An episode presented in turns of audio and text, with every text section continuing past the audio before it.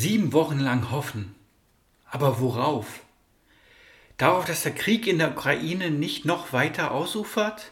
Dass dadurch nicht noch mehr Leben in seinen Bann gezogen und zerstört werden? Oder auch sieben Wochen lang hoffen, dass man sein eigenes festgesetztes Fastenziel in diesem Jahr durchhält und nicht doch gegen den eigenen inneren Schweinehund verliert? Sie merken schon, bei dem diesjährigen Fastenthema habe ich selbst so meine Schwierigkeiten. Und das aber nicht nur in diesem Jahr, sondern auch bei einigen Themen der vergangenen Jahre in der Passionszeit. Bei den Themen, die entweder deutschlandweit oder auch nur in Berlin und Brandenburg von der Kirche beworben werden. Wobei mir die Intention der Schöpfer solcher Aktionen mit ihren verschiedensten Überschriften in den letzten Jahren durchaus auch immer verständlich sind und ich sie nachvollziehen kann.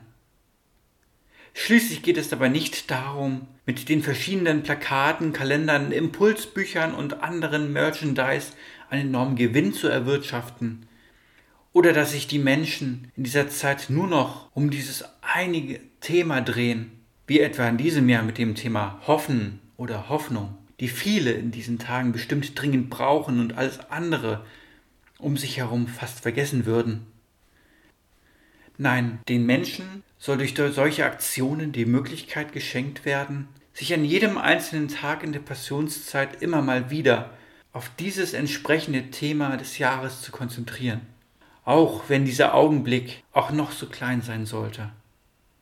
Einfach einen kurzen Blick auf das Hoffen werfen und sich vielleicht auch etwas Neues vornehmen und dabei die Dinge auch einmal aus einer anderen als der sonst für einen üblichen Perspektive zu beleuchten und zu betrachten. Sich in den etwas mehr als 40 Tagen auch für neue Impulse, Blickwinkel und Meinungen zu öffnen, anstatt sich wie an jedem sonstigen Tag im Jahr das eigene zu berufen und daran festzuhalten.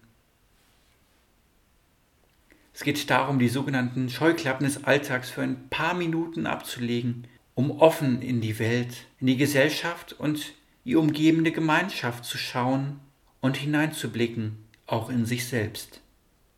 Dabei kann einem auch der Blick mit der Hoffnung hilfreich sein, um zu überlegen, was man selbst tun könnte, damit das Hoffen nicht umsonst ist. Dafür steht auch die Hoffnung unseres Glaubens auf die Auferstehung Jesu Christi, die wir in 14 Tagen in den unterschiedlichen Dörfern, Kirchen und Gemeinden feiern werden. Mit dem Osterfest denken wir an das offene Grab, das die Frauen und Jünger drei Tage nach dem Tod Jesu vorgefunden haben.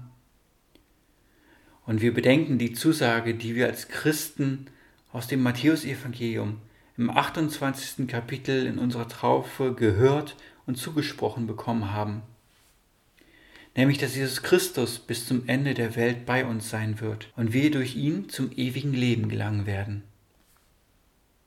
Dafür sollen und wollen wir offen bleiben. Darauf hoffen wir, auch in dieser Passionszeit.